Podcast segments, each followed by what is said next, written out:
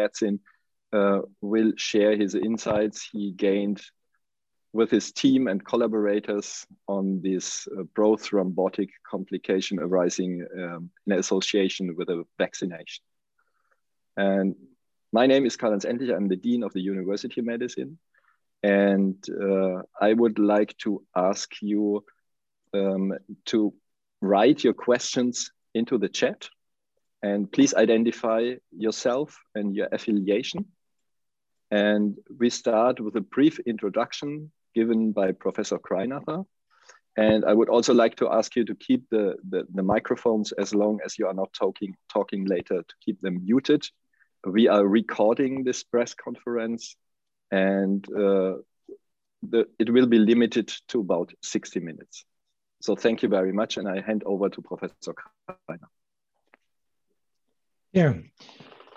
Sehr geehrte Damen und Herren, ladies and gentlemen, I now have to say speak bilingual. Um, difficult to do simultaneous uh, translations. Um, und ich werde versuchen, immer wieder die Fragen entsprechend zu übersetzen. Diejenigen von Ihnen, die gerne in Deutsch fragen möchten, mögen gerne auf Deutsch fragen.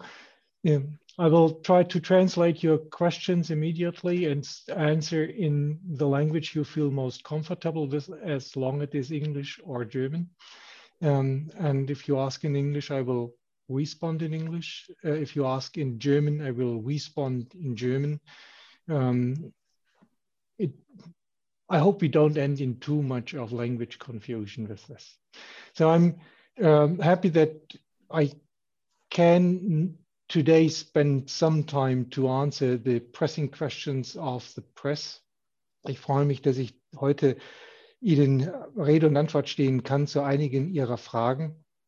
In den letzten Tagen haben viele von Ihnen versucht, mich zu erreichen und wir mussten sie vertrösten, weil einfach viel zu viele Dinge gleichzeitig passiert sind. Und äh, für uns zunächst die Patienten die oberste Priorität hatten, äh, die wir nicht nur diagnostizieren, sondern auch den Kollegen helfen zu behandeln. Danach äh, diejenigen, die schwierige politische Entscheidungen treffen müssen, die mit den Informationen zu versorgen, wie die Bundesoberbehörde und die äh, Impfkommission. Und jetzt äh, stehe ich Ihnen gerne zur Verfügung für Ihre Fragen.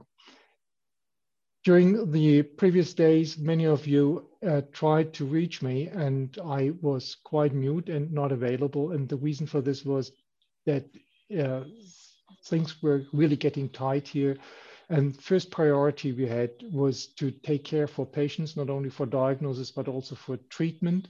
Um, many of these cases are, yes, I, concentrating here in Greifswald. So we have the experience to guide colleagues in other cities or even other countries uh, how to treat complicated uh, cases the best. Then the next priority was to uh, have time and spend time with the regulatory agencies and those who are in the more difficult political decision making positions. And so I ask you and uh, for your understanding that it was simply impossible uh, during 18 hours of work days uh, to spend additional time and carving additional time out for interviews and, and press work and media work. Um, having said this, I just switch language again. Uh, nachdem ich dieses jetzt gesagt habe, äh, darf ich noch mal kurz zusammenfassen, wo wir heute stehen. Wir haben am 15. März die erste Information bekommen in Abstimmung mit dem Paul-Ehrlich-Institut, äh, dass sich äh, diese schwere Impfkomplikation entwickelt. Am 16. März haben wir die erste Patientenprobe im Labor gehabt und sind dann direkt auf die Suche gegangen nach der Ursache und haben mit, muss ich sagen, Glück bereits am 17. März einen Screening-Test gefunden, mit dem diese Patienten jetzt gefunden werden können. Dieser Screening-Test ist nicht sehr spezifisch und tritt auch bei anderen Erkrankungen auf, sodass wir dann am 9, 18. März bereits oder einen Bestätigungstest entwickelt hatten, der nach allem, was wir bislang sehen, hochspezifisch ist und diese Patienten sehr genau erkennt, sodass uns jetzt das erste Mal die Möglichkeit wirklich besteht, eine gesicherte Diagnose zu stellen.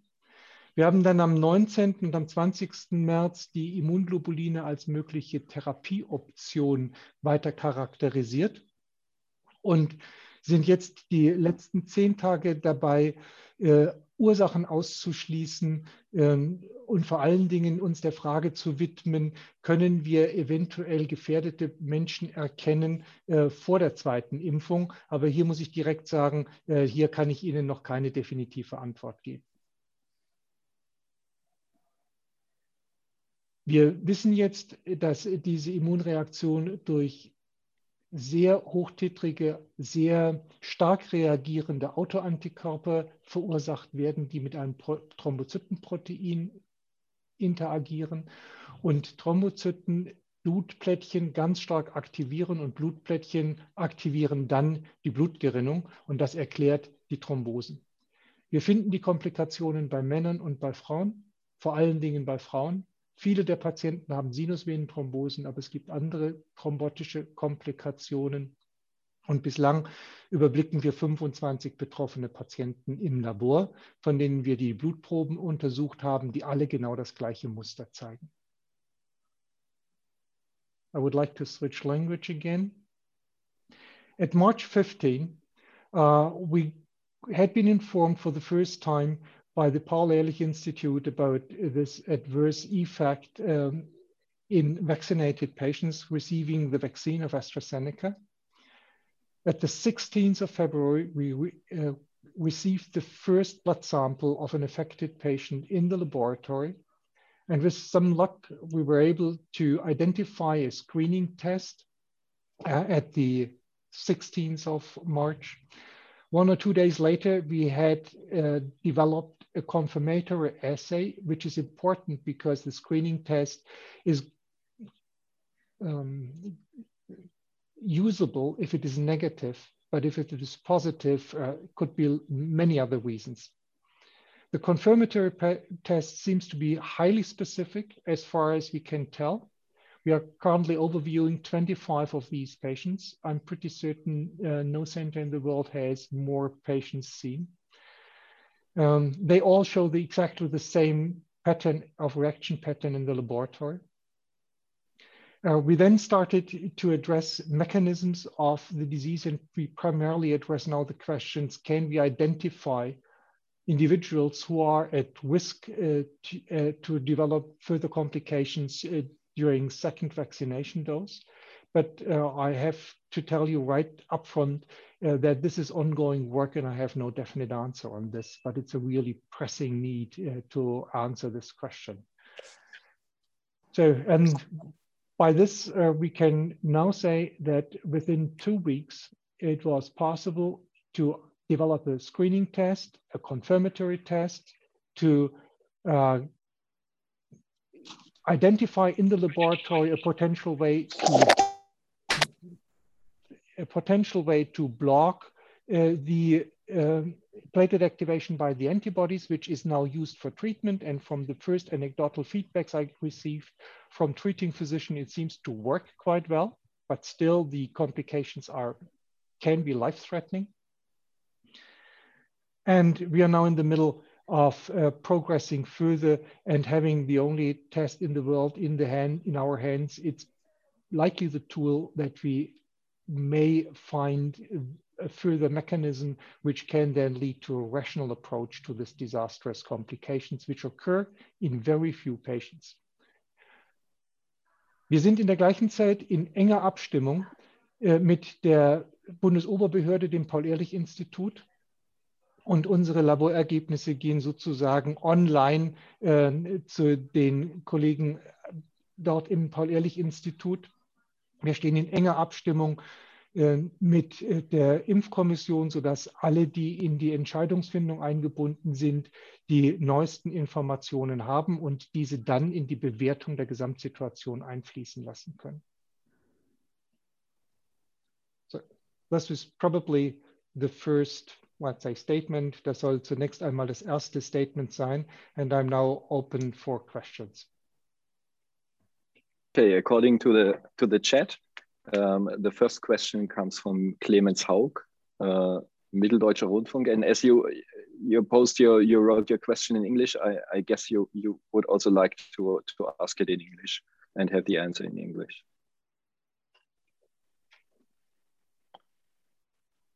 Should we direct should professor Greinacher directly answer from the chat question or would you like to to? Um, ich kann es äh, tatsächlich auch äh, gerne noch mal auf Deutsch stellen. Ich habe es jetzt auf Englisch gestellt weil ich dachte es gibt auch englische Teilnehmer.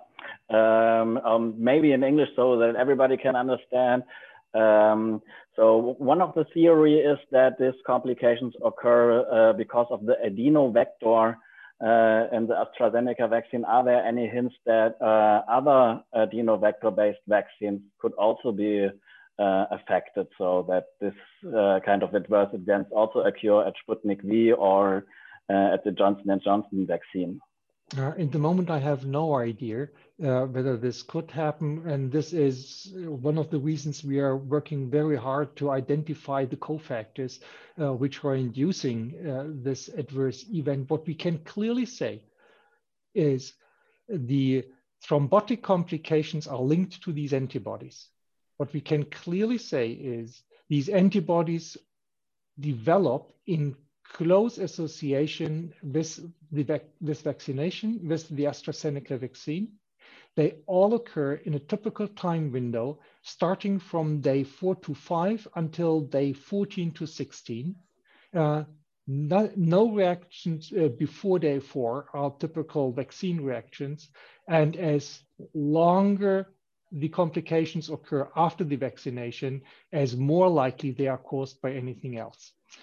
Um, I have not had the chance to receive the Johnson vaccine into the laboratory. I asked the company a week ago to provide us with the compound. They did not respond yet. Um, and I had no chance up to now to get the uh, Sputnik uh, vaccine into the laboratory to see whether they, at least in the laboratory, behave similarly. So the next question uh, comes from uh, Claire Wilson from New Scientist magazine. And would you like to ask your question? Hello, thank you very much for taking my question. Um, yes, uh, could you take us through the reasoning that uh, makes you believe these um, antiplatelet antibodies are triggered by the vaccine, or is it just because of the temporal association in these individuals that you have studied? Or, or is there something else that I have perhaps not uh, that I've perhaps missed from the paper that leads you to believe that antiplatelet antibodies would be triggered by the vaccine? Have we seen antiplatelet antibodies triggered by vaccine in any other studies? That's a that's an excellent question, and thank you for raising up this issue. So what I can clearly say, as I said before, the association between these antibodies and the thrombotic complications is in my opinion, absolutely clear, no doubt about this. The question is now, how does the vaccine induce, or is it, how is the vaccine associated with formation of antibodies? And uh, to better understand the problem in this, one needs to consider that there is a handful of patients who develop these severe complications out of hundred thousands or millions being vaccinated. So it might very well be that in these individual patients are two or three cofactors present at the same time, which together at the time point of vaccination trigger formation of these antibodies. And if one is looking at a subgroup of less than 60 patients all over Europe, and considering the millions of vaccination doses given, the likelihood that these few individuals and, and these few patients have very rare constellations of cofactors is given we can't exclude this in the moment. So I have to say very clearly, there's no direct link that the vaccine itself is inducing the antibody. It could be that the vaccine is triggering something else in the human body, which then is modifying the immune system, which is then starting to produce the antibodies. It's too early to make a really clear uh, correlation and a very clear association between the vaccine and formation of the antibodies. It might very well be that there are a few steps in between, or it might be uh, that these individuals have a certain genetic background, um, could be a certain um, HLA system for the non-medical people in the audience here. This is a system uh, which is known uh, for driving certain immune reactions. Um, and all these factors are currently unknown, and therefore uh, it is an, an, enormous advantage and progress to have an assay and a test at hand that we can differentiate between thrombotic complications just occurring by chance if 100,000 people get, get vaccinated during a certain time point, and those which are associated with an adverse antibody mediated effect. And I can tell you we have now 25 patients with the antibody and a clear typical picture, but we also have many others who had been referred to us because of a thrombosis occurring in close time proximity to vaccination with different vaccines and they don't have the antibodies. So there's something else going on. Uh, but the, these other thromboses are just by chance, uh, or uh, other thromboses are um, also triggered by other vaccine reactions is currently completely unknown. Uh, but those very severe and dangerous uh, thrombotic complications are closely linked to the antibodies. Die nächste Frage ist von Birgit Augustin vom NDR Visite. Und äh, Sie fragen, wie viele Patientinnen Herr Greinacher bisher untersuchen konnten auf, den, auf signifikante Antikörper. Äh, das waren, so wie er sagt, jetzt 25. Haben Sie noch weitere Fragen, ähm, Frau Augustin? Ja, ich würde, genau, ich würde gerne noch fragen, die beiden Teste, die er angesprochen hat, das Screening und den Bestätigungstest, äh, wodurch unterscheiden die sich? weil sie völlig anders aufgebaut sind. Und vielleicht noch eine kurze Korrektur. Wir haben unter all den Einsendungen, ich kann Ihnen ehrlich gesagt die Anzahl der eingesandten Patientenproben jetzt im Moment gar nicht aus der Hand nennen, weil es äh, Körbeweise sind, 25 äh, identifiziert, die genau dieses typische Muster zeigen. Nach äh, meinem Kenntnisstand sind beim Paul-Ehrlich-Institut im Moment 31 dieser Patienten, glaube ich, gemeldet, so dass wir doch einen erheblichen Anteil dieser Patienten untersuchen konnten. Und typische Klinik und typisches Anti Antikörpermuster stimmen immer überein. Das heißt, die anderen sechs bekommen Sie auch noch zum Untersuchen wahrscheinlich, ne?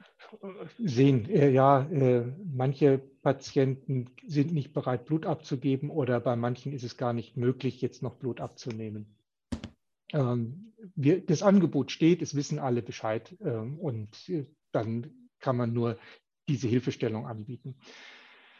Äh, die zweite Frage war, wie unterscheiden sich die Teste? Das eine Testsystem ist ein sogenannter äh, Enzym-Immuntest. Äh, das heißt, es ist ein Antigen-Plättchenfaktor 4 auf eine Mikrotiterplatte geschichtet und man misst die Bindung der Antikörper so wie man jeden anderen Antikörpertest auch durchführt. Das Schöne ist, dass diese Teste kommerziell erhältlich sind und weit verbreitet sind, sodass eigentlich jedes Krankenhaus Zugriff darauf hat. Und das ist ein Riesenvorteil, sodass man schnell screenen kann, wenn ein Patient in ein Krankenhaus kommt und zwischen Tag 4 und Tag 14 sich unwohl fühlt, starke Bauchschmerzen hat, starke Kopfschmerzen hat, äh, dann kann dieser Test durchgeführt werden. Wenn er positiv ist und die Thrombozytenzahlen niedrig sind, dann ist die Wahrscheinlichkeit, dass das Problem vorliegt, sehr, sehr hoch. Wenn der Screening-Test negativ ist, äh, dann ähm, äh, liegt wahrscheinlich etwas anderes vor. Mhm. Wir haben im Moment, sind im Moment dabei, zu gucken, welche dieser ganzen Screening-Teste sehr gut funktionieren und welche vielleicht nicht so gut funktionieren, aber das würde jetzt den Rahmen hier sprengen. Der Bestätigungstest funktioniert ganz anders. Hier inkubieren, hier bringen wir das Serum, das Blut, die Antikörper der Patienten äh, zusammen mit Thrombozyten von gesunden Blutspendern und messen, dass diese Antikörper die Thrombozyten aktivieren. Also wir sind ganz nah an dem, was im Körper passiert und können so unterscheiden zwischen Antikörpern, die nur auf der Mikrotiterplatte binden, aber ansonsten keinen großen Ärger verursachen und solchen, die binden und dann ganz stark Thrombozyten aktivieren.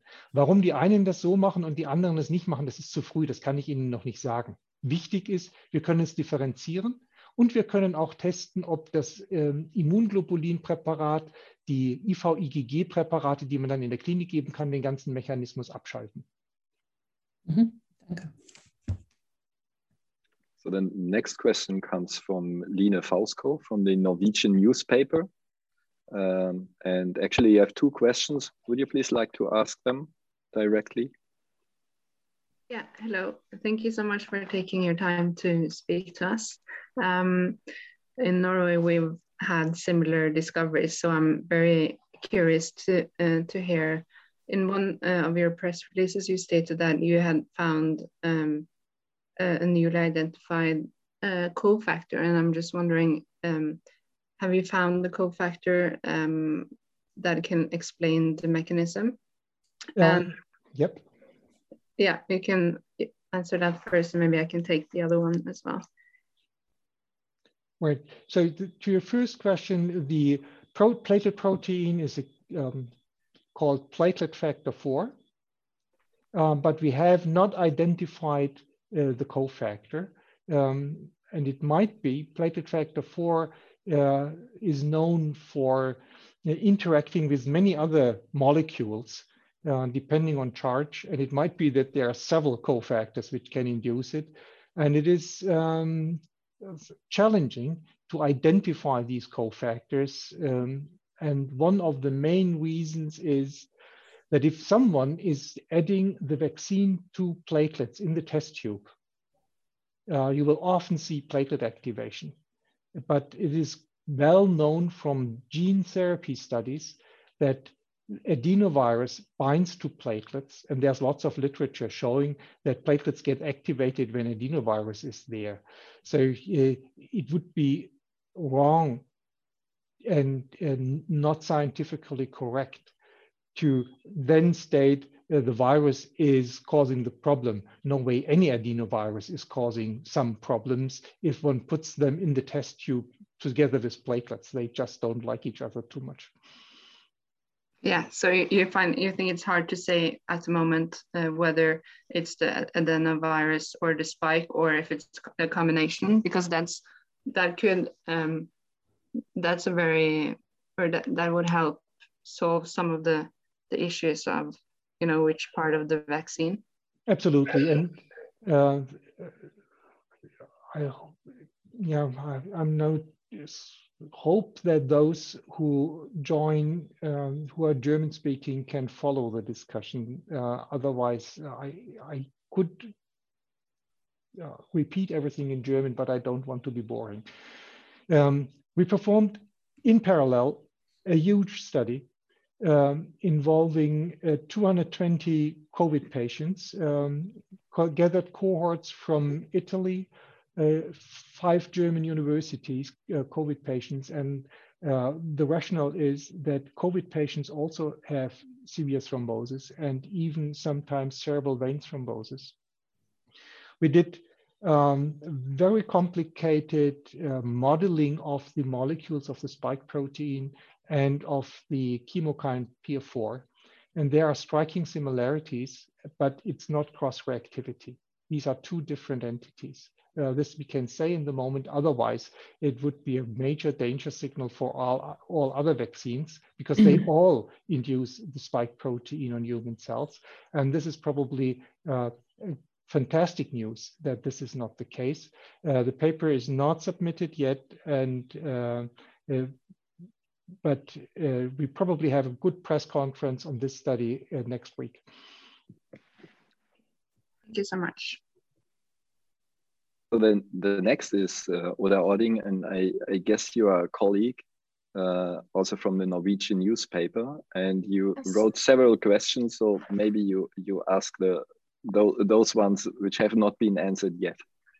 Okay, so um, many countries are now uh, recommending the vaccine only for people aged uh, 65 plus. Do you think the vaccine is safe for this age group? And question number two, um, Norway and Denmark has uh, still paused the, the vaccination. Do you think it's safe to use the vaccine in all age groups? Um, yeah, and or older people? To be honest, I have no idea. I just don't know it.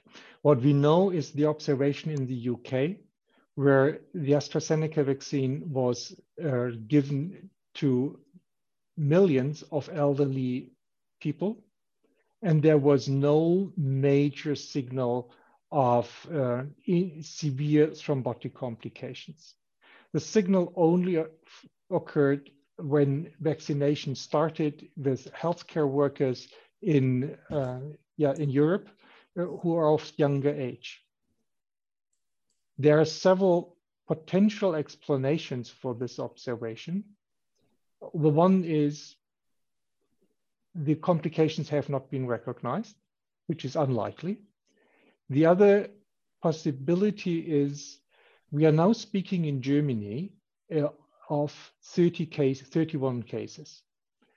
Consider the thrombotic complications are complications of elderly individuals. So the background noise of thrombotic complications are much more, it's much higher than the background noise in uh, 20 to 30 year old young nurses.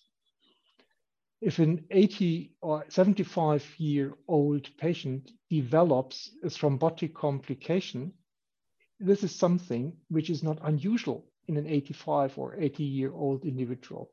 But if a 25 year completely healthy nurse is developing a severe thrombosis. This is very unusual. So it might also be a matter of recognition. And now, since um, there's high alertness and uh, sensitized physicians uh, to the problem, uh, it might be that many more cases will be detected, but this we have to see, and this comes back to the point I told you before. It is an enormous advantage to have now a confirmatory test to differentiate what is background noise and what is a real signal. Because otherwise, if we blame now all thrombotic complications occurring in 100,000 people within a week, uh, just go to one of the epidemiology paper, you will expect in 100,000 people in the normal population at least 200 thrombotic complications. Um, it's that's the normal if you go to an older age group. Thank you so much. So the, the, the next question is uh, by Christopher Hirsch from DPA and it's also around the question uh, who is more prone to these complications uh, men women uh, the younger the older? Möchten Sie vielleicht noch äh, spezifisch Fragen dazu Herr Hirsch? Ähm, was noch nicht beantwortet wurde? Ja, genau. Also die, die Frage wäre nochmal jetzt vor dem aktuellen Hintergrund mit den Empfehlungen für AstraZeneca ähm, ob Sie aus Ihren Untersuchungen da äh, irgendwas ähm, Erkenntnisse haben, äh, was eine Rolle spielen könnte, warum das gerade für jüngere Frauen ähm, äh, zu diesen Komplikationen kommt. Mhm. Ähm, kann ich Ihnen nicht sagen und ich fasse nochmal die wichtigsten Punkte zusammen von dem, was wir eben gesagt haben. Es gibt mehrere Möglichkeiten. Entweder ist bei jüngeren Frauen irgendein Kofaktor da, der das äh, verstärkt. Reine Spekulation im Moment. Es kann aber auch sein, äh, dass das Signal bislang bei älteren Menschen nicht entdeckt wurde, weil ältere Menschen viel häufiger eine Thrombose entwickeln, thrombotische Komplikationen als junge Menschen. Und wir reden hier über kleine Fallzahlen. Ähm, das sind unter über einer Million AstraZeneca geimpfte in Deutschland 30, äh, maximal 40 Patienten. Wenn Sie in einer Altersgruppe von 70 bis 90-Jährigen ansehen, wie viele thrombotische Komplikationen in einem Monat auftreten und Sie eine Million dieser Menschen ansehen, werden Sie viel mehr als 40 Thrombosen finden. Ich äh, kann Ihnen jetzt die Zahl nicht genau aus dem Handgelenk äh, schütteln, äh, aber das werden 200, ähm, 300 Thrombosen sein. Da fallen die 40 nicht unbedingt auf. Wenn Sie sich zum gleichen Zeitraum 20 bis 30-jährige junge Menschen ansehen, werden Sie vielleicht fünf Thrombosen in einer solchen Zeitraum finden. Und wenn jetzt plötzlich gehäuft schwere Thrombosen auftreten, fällt es auf und es ist vielleicht bislang nur eine Frage des genauen Hinguckens gewesen. Auf der anderen Seite gibt es eine weitere Erklärung oder einen weiteren Hinweis, der vielleicht wichtig ist für die Sicherheit bei den älteren Menschen. Wir wissen, dass Antikörper gegen, das, gegen Plättchenfaktor 4 immer dann vermehrt auftreten, wenn eine Entzündung im Körper ist, äh, wenn Fieber auftritt und wenn jemand sich sehr unwohl fühlt oder nach großen Operationen kann sowas auch mal der Fall sein. Ältere Menschen vertragen die AstraZeneca-Impfung meistens mit weniger Nebenwirkungen äh, als die jüngeren Menschen. Und unter Umständen ist hier ein Kofaktor vorhanden, äh, der die Bildung dieser Antikörper bei jungen Menschen begünstigt. Aber wie gesagt, das ist eine Spekulation ähm, und eine der möglichen Erklärungen. Es zeigt Ihnen aber auch insgesamt, das Bild ist ein bisschen komplizierter, als dass man es nur schwarz-weiß auf einen Faktor reduzieren kann. Das ist sicher nicht der Fall. And I might repeat, might repeat this for those speaking English only. My question was, uh, why uh, is there really a difference between elderly individuals and younger individuals, especially elderly men and younger women to take the two extremes? And one still has to consider, as I said before, the background rate of thrombotic complications is much higher in elderly individuals, so that one probably has not spotted a signal. Because if an 80 year old develops a thrombotic complication, this is often relatively frequently seen in this age group, while the same thrombotic complication in a 25 year old completely healthy young woman is something very unusual and gets recognized. Um, and the second potential difference is it, we do know from other antibodies against PF4, platelet factor 4, that they occur when there is a status of inflammation, um, a larger surgery, or fever, uh, these immune cells producing these antibodies need a co-signal. And it is also known from observation of vaccinated individuals that elderly, elderly people have less um, unpleasant effects the first two days after vaccination than younger individuals. So this might be a cofactor modulating this immune response.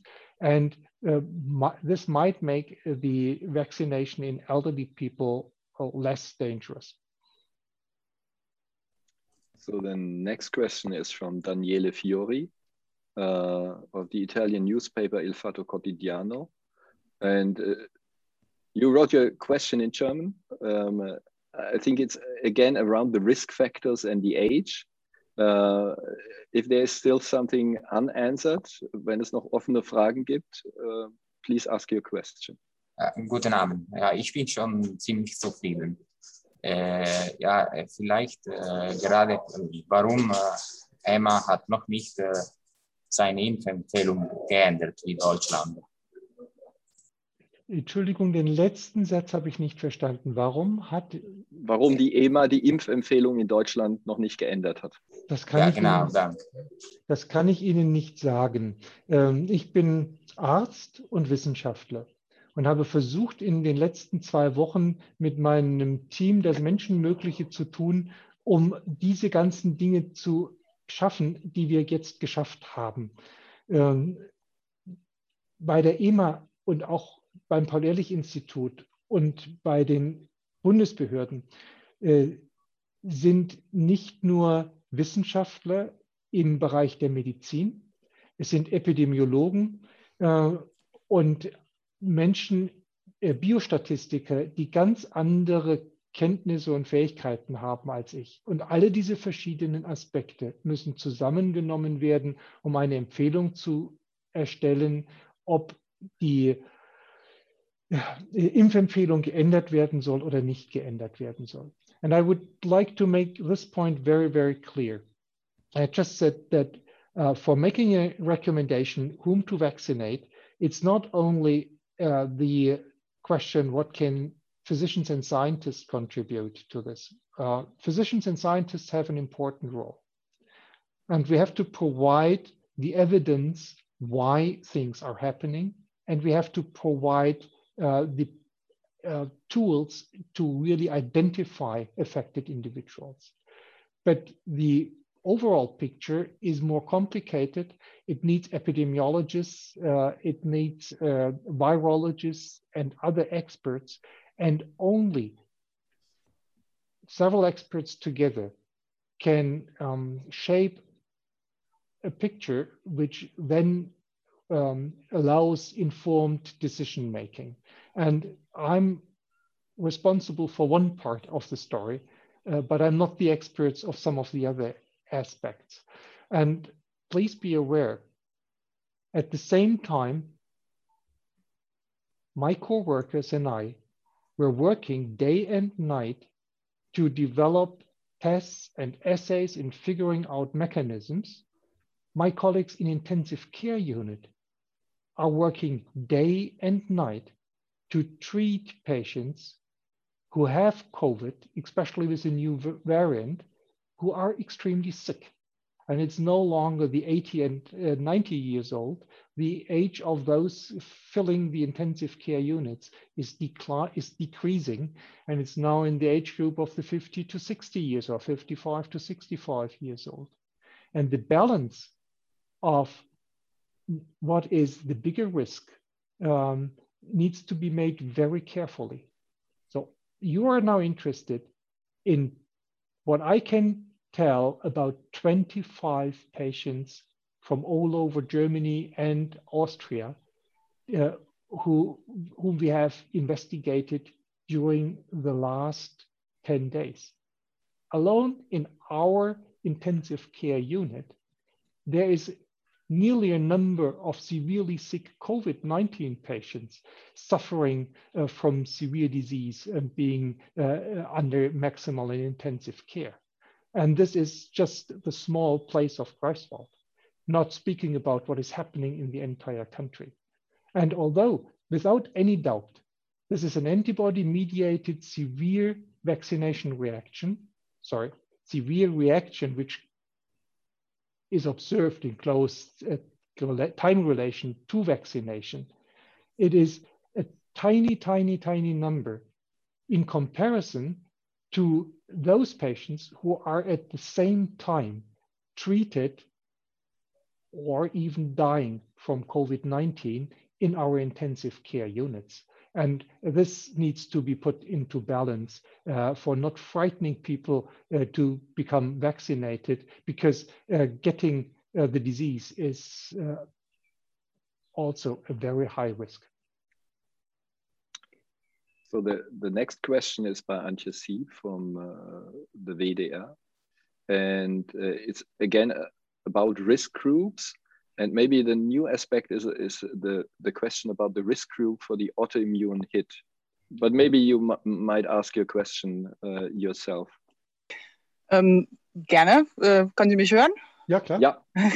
ähm, ich wüsste gerne, ähm, wenn ich das richtig verstanden habe, hat sie ja die Autoimmunität ähm, auf die Idee gebracht, was da abläuft. Ja. Ähm, und ist denn dafür eigentlich eine Risikogruppe bekannt und lassen sich da eventuell Parallelen ziehen? Es lassen sich vom Krankheitsbild ganz viele Parallelen ziehen. Ähm, ich versuche seit 30 Jahren die Risikogruppe zu identifizieren. Äh, was wir wissen ist, äh, dass äh, Patienten, die eine größere Operationen über sich ergehen lassen müssen, eher ein Risiko haben, dass Frauen ein etwas größeres Risiko haben als Männer, nicht sehr viel, aber ein kleines bisschen. Äh, wir wissen, dass eine bestimmte Form von Heparin ein bisschen größeres Risiko macht als eine andere Form, äh, aber äh, trotz wirklich sehr umfangreicher Untersuchungen haben wir nicht den Risikofaktor gefunden bislang. So the, the next question, and indeed it's not one question. You uh, you you put several into the chat, and may, maybe you can just combine them in, in in in in asking them to Professor Greinacher. Come from these questions come from Anneli Megner from AN TV4 from Sweden. Okay, yeah, thank you. I'm afraid I wasn't very. You're on mute. We you're, you're on mute. Uh, sorry, okay. Uh, so I'm afraid I wasn't very organized when I put my questions together. Um, I'll start with the easiest question, I think. The test that you can take, you have to get the shot first, and then you can take the test. You can't do the other way. You can so it's not possible to do a test and see what cofactors you have. Yeah. So in the moment, we can only identify patients who have the problem there's no test available to identify individuals at risk to develop the problem. So it does not make any sense at all to screen. Um, and this is an important message uh, when people start speaking about screening tests. This screening test, um, we, have, we have investigated this screening test in three and a half thousand uh, normal individuals in a large population-wide study performed by the university in Greifswald. And it was positive in a few percent, weakly positive. But this tells us if someone would now start screening everyone uh, going for vaccination or after vaccination, we will, they would come up with a high number of individuals who are completely healthy, who have absolutely no risk. This screening test is good for ruling out the problem. It is not good for identifying it unless it's super, super strong positive. Then uh, one knows, oh, something is going wrong. But in the majority of, uh, in the normal population, the test is moderately, weakly positive, uh, but it is still reported positive by the laboratory it's not like in, let's say, with a pregnancy test. If a pregnancy test is weakly positive, uh, you are still pregnant. Uh, but with uh, this test, uh, if it is weakly positive, you don't have the disease. You don't have a problem uh, in this regard. And uh, it's only, it makes only sense to apply the test if um, in patient had been vaccinated and is now coming after day four of vaccination, between day four and day 14 to 16 to the hospital, has complaints, doesn't feel well, then the test is perfect to see is, it, uh, is there a warning signal that we have to go further or can we just be on the safe side and uh, everyone is relieved? If you test positive with this test, then you talk that it would be possible to use heparin as a um, treatment, if I understood correctly. Could you tell us a little bit about that? Yeah. So this screening test was originally developed to detect individuals, patients who do who have an adverse drug effect to heparin. Um, and so if the test is positive, it could be you have the vaccine reaction and you tolerate heparin perfectly, or it could, it, it, it could be that it tells, uh, it gives a signal that you can't tolerate heparin. Now we are going very much into the detail. Um, there's a subgroup of these patients with the um, vaccine-induced complications. In our original publication, which is currently on a preprint server, we found one in four. Uh, now we have 25 and the numbers are rather similar. Let's say about two in 10 have not only the antibody uh, which is typical for vaccine relation, but they have also additional antibodies which would react with heparin. So uh, it looks like these the immune system of these individuals is starting to produce a lot of antibodies, unwanted antibodies. And before one is using heparin, one should exclude those which are potentially dangerous to not make the situation worse. And the confirmatory test we have developed is able to do so. And we have in, we have yesterday the test has been submitted uh, to a medical journal, and in the moment the editor agrees, we put it on a preprint server and make it available to the public. And uh, my last question would be: um, these people who have these cofactors, would they have kind of an underlying disease, or is it just bad luck? Uh, is it something else that is malfunctioning?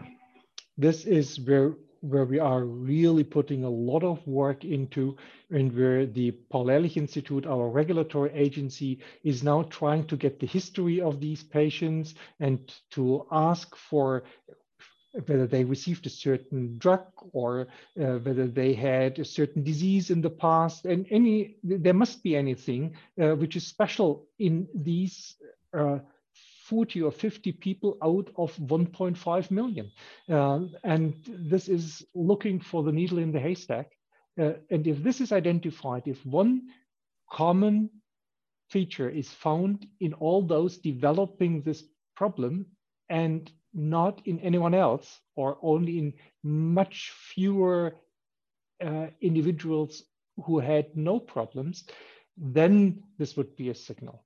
But this now requires very careful and detailed work. Okay, thank you so much. You're welcome. Ähm, die nächste Frage kommt von äh, Isabel Fuhrmann von der Freizeitrevue. Sie haben da ein paar Fragen aufgeschrieben. Ich glaube, manche sind vielleicht so, so ansatzweise beantwortet worden, aber bitte stellen Sie Ihre Fragen. Ja, vielen Dank. Ähm, tatsächlich, also das Alter ist schon beantwortet worden. Mich würde interessieren, was es jetzt für die Therapie, für die äh, Impfung mit AstraZeneca bedeutet. Können die jetzt normal weitergehen, weil man jetzt die ähm, Screening-Tests hat und äh, auch eine Behandlung?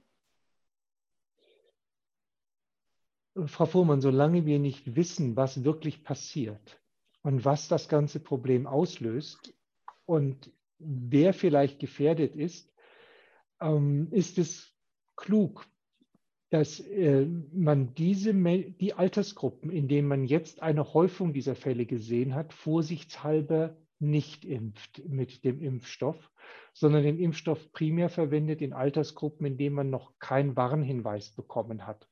Und das ergibt uns Wissenschaftlern und Ärzten wieder die Zeit und die Möglichkeit, äh, zu versuchen herauszufinden, woran es liegt und die betroffenen Fälle bislang so sorgfältig zu untersuchen, dass wir vielleicht einen Hinweis darauf finden, was die Ursache sein könnte. Und wenn wir die Ursache haben, dann ist es ziemlich einfach zu differenzieren. Aber im Moment wissen wir das noch nicht.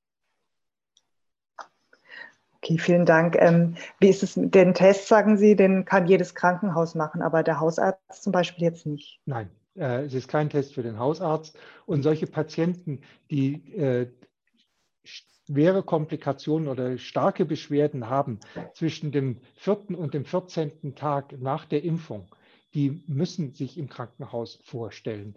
Was der Hausarzt machen kann, ist die Blutplättchen zu messen. Das geht schnell und einfach. Und wenn die niedrig sind, ist es ein Fall für die, fürs Krankenhaus. Okay, vielen so. Dank. Die Therapie mit Immunglobulin wird dann auch im Krankenhaus gemacht. Im Krankenhaus. Das ist äh, ein bisschen komplizierter als eine mhm. Kopfschmerztablette. okay, vielen Dank. So the next question comes from Marta Reis, and uh, she's working for a Portuguese newspaper. And uh, I, I, have the impression that also some of your questions have been, been answered, but please ask what is still open. Hello, thank you. So uh, my question, I will, I will begin to ask if you can clarify because EMA today says that the causal link with the vaccine is possible but not proven. is this your point of view, or do you think the, the causal link is well established? No, that's my also my uh, position. It is plausible, but it is not proven.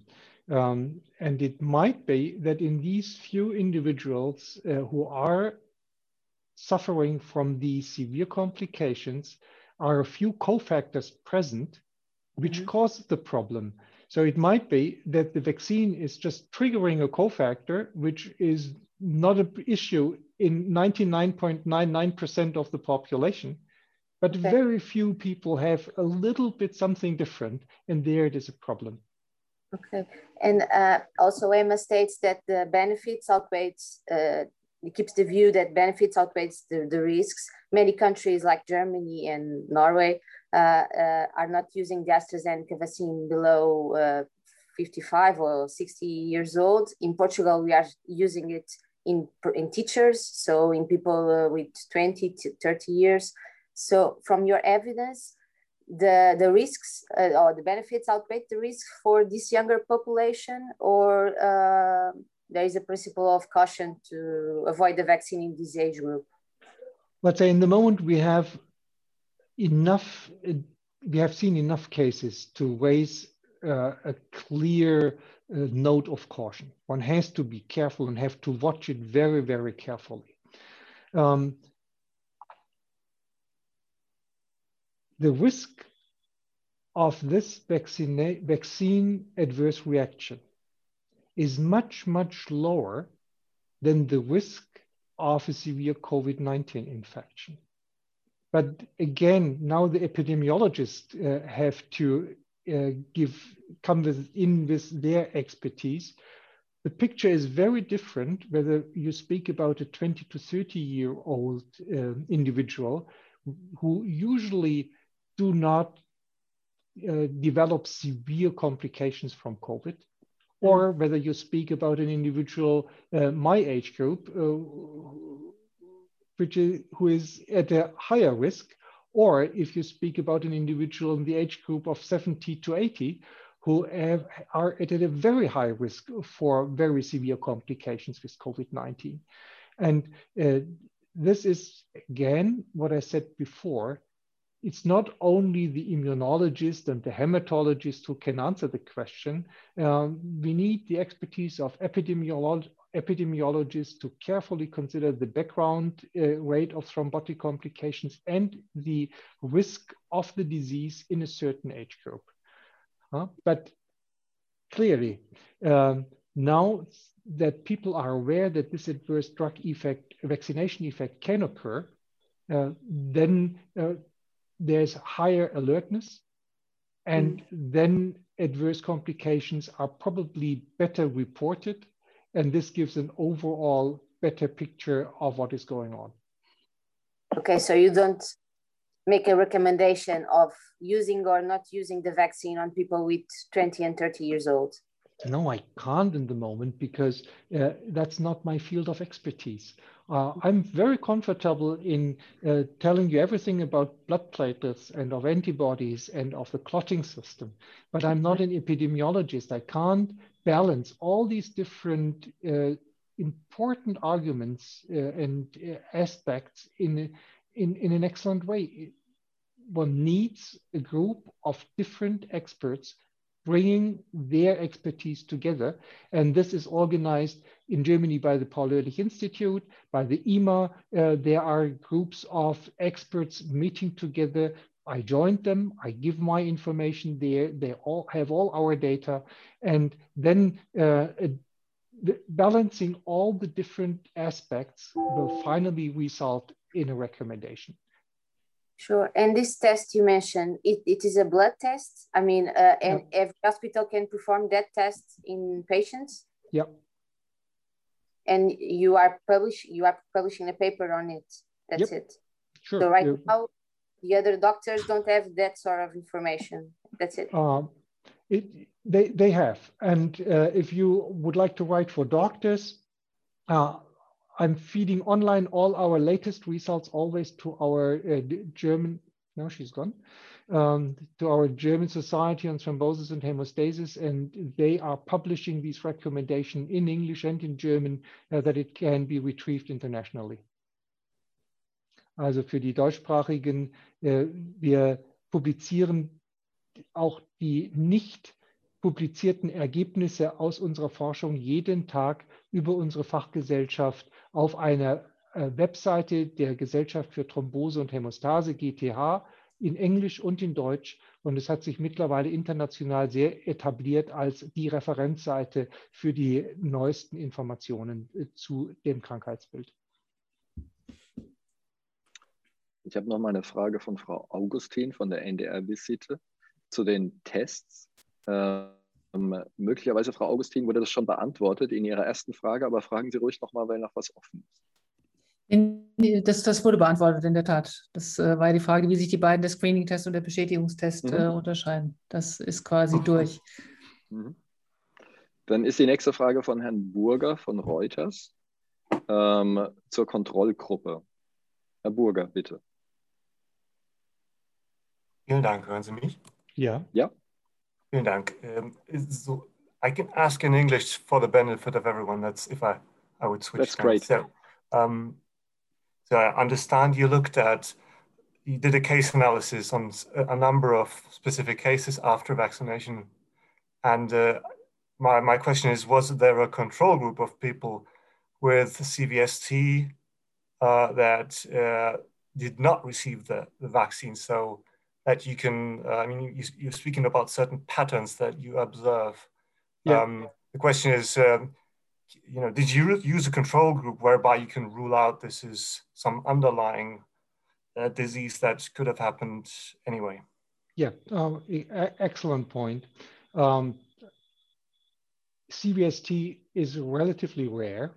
So we did not had another case of CVST during the last two weeks in our own hospital, but uh, we got referred uh, at least two other patients with CVST who received another vaccine and they don't have the antibody. And judging from the underlying disorder and disease and condition in these patients, uh, this was the yeah, by chance happening CVSTs which occur in the population.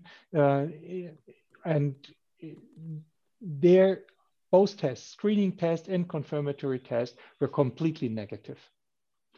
Um, um, we also uh, screen uh, many patients uh, who are referred to us uh, with the question of heparin-induced thrombocytopenia. They have not been vaccinated, but they are sick. They have also an anti-PF4 antibody. They are all negative in the test. In the confirmatory test, not in the screening test, but in the confirmatory test, they are all negative.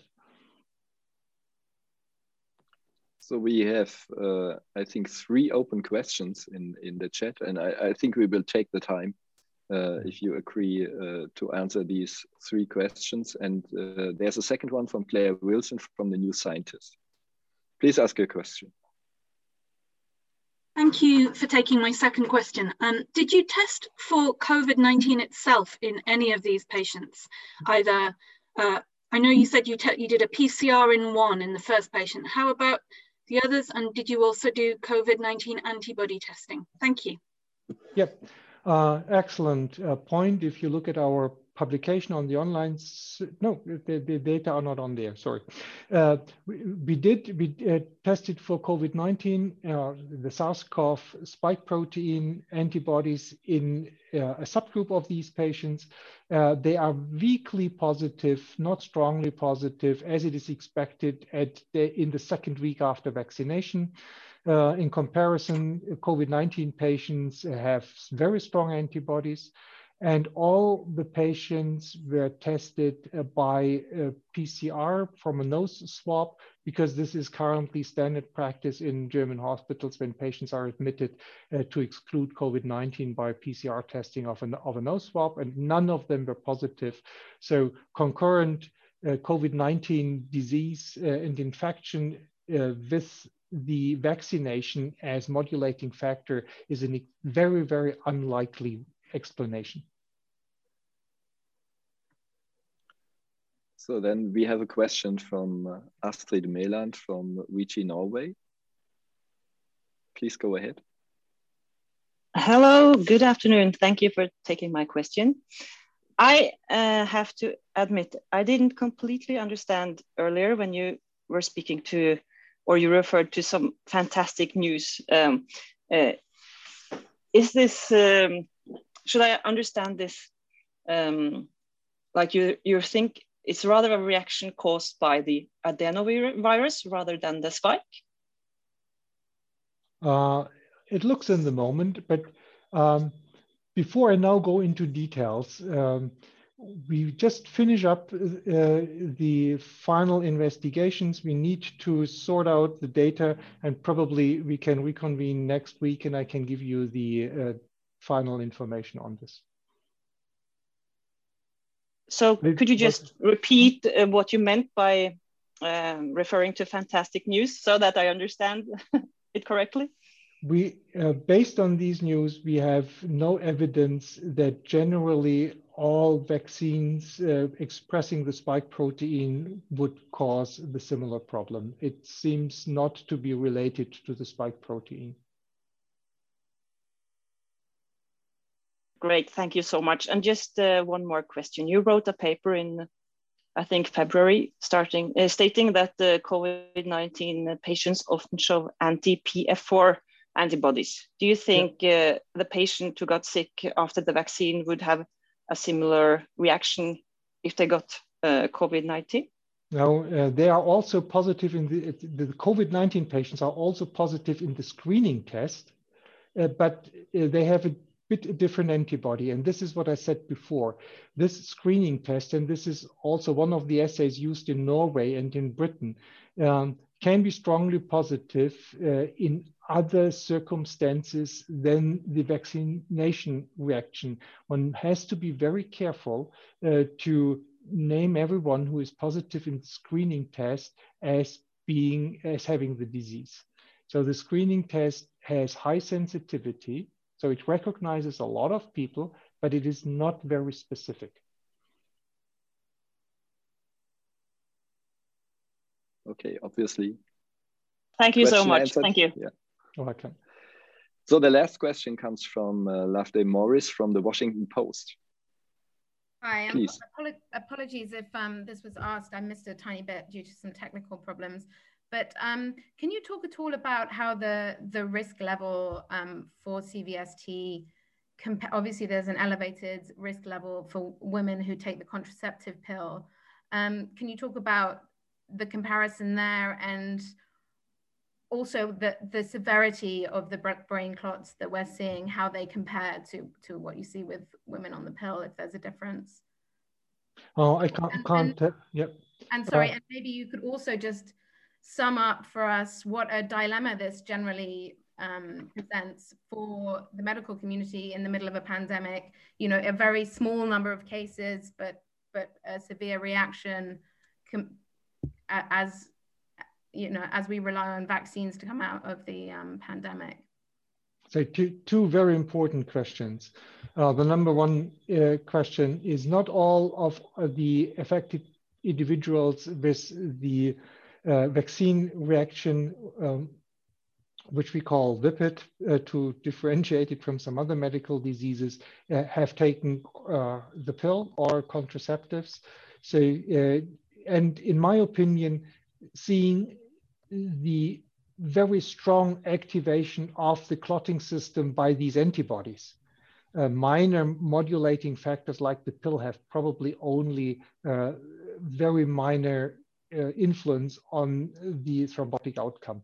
It might very well be that they don't make it much better, uh, but uh, the driving force is the strength of the antibody and not minor cofactors. The problem is not having a little bit of prothrombotic reaction. The problem is that there are super strong antibodies which are really, really strongly activating platelets. And more or less, this reaction is overrolling all these other cofactors. The second is the dilemma, and you're right. And um, I don't know whether you you probably have missed the first part of our discussion uh, where got into this dilemma. We spent the last two weeks 18 hours a day, an entire team here, to figure out how to identify these antibodies, how to identify patients, how to confirm whether this is the severe antibody, to figure out mechanisms. At this, and this is out of um, the patients coming from Germany and Austria. So about 90, between anything between 80 and 90 million population. At the same time, my colleagues in intensive care unit are working 18 hours a day to take care for the COVID-19 patients just coming off the small region here, let's say covering 200 or 300,000 individuals. So the number of individuals being severely sick by the pandemic, by COVID-19, outnumber those who suffer from the vaccination reaction by several orders of magnitude. And this needs to be considered. It would be wrong, it would be dangerous to stop vaccination but only because of the fear for a very rare adverse event. Physicians need to know about this. Hospitals have to know about this. We have to have treatments to treat those patients who unfortunately get this problem. And this was our job during the last two weeks to come up with these tools and to help our colleagues to treat those patients. But to stop or to avoid vaccination only for the fear of getting an extremely rare adverse reaction would be completely wrong. And this is the dilemma you are referring to. And let me put this in other words, not to the vaccination, but to another topic I'm working on for 30 years. And this is uh, the adverse drug effect of heparin-induced thrombocytopenia, which is similar but slightly different. It can cause exactly the same severe complications as in these individuals with the vaccine reaction. But nobody would currently think about stopping thrombosis prophylaxis in hospitals. Because if you wouldn't give thrombosis prophylaxis in hospitals, many, many more patients would die because of pulmonary embolism and other complications. And here we have a somewhat similar situation. The risks are rare, the risks are there. Individuals who get vaccinated have to know about this. It would be completely wrong not to have these complications really presenting, presented very clearly to the public. But the overall risk is very, very low. And now, um, at least here, nice spring weather comes out. And I hear the motorcycles going down the road. And running down the road with a motorcycle is by far, far, far more dangerous uh, than getting the vaccine. Uh, take one, take 1.4 million motorcycle riders. Let them drive two weeks. How many severe accidents you will see? Uh, I bet this outnumber by far uh, the risk of this vaccination. And this needs to uh, be considered and uh, to be uh, thought about when the message is released by the media and by the press. And I can only urge you and ask you to take this in mind because the readers and listeners of your presentations will hear to you. They will probably, they need you that you translate my scientific language to their understanding. But if this is causing fear, you will harm people because they are frightened to become vaccinated. And then they run into the trouble and problems from getting the disease, which, which with a rapidly spreading uh, number of new variants uh, of the disease. And uh, there we need a joint approach uh, to handle this, as you very correctly and nicely said, to handle this dilemma. And I have my job, you have your job.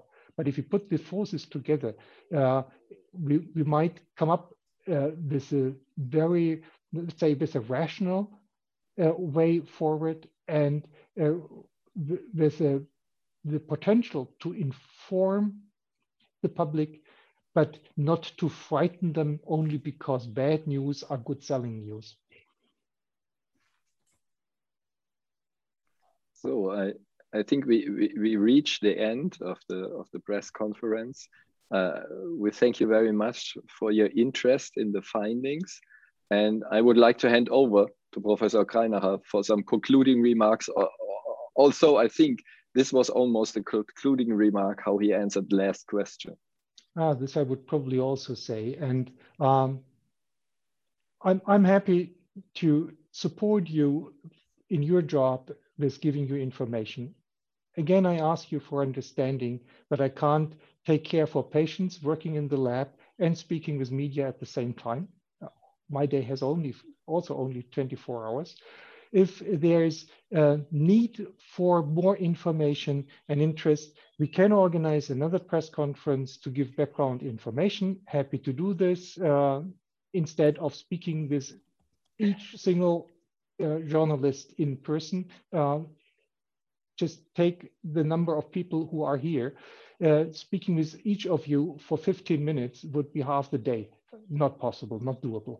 Um, and if you consider when you are now summarizing the results of this press conference in your statement, uh, what you will release to the public, please be aware of your responsibility for not frightening people for uh, on a risk which is in total numbers much, much, much lower than the risks we are happily to take during our daily lives with our other activities, fully knowing that they are risky.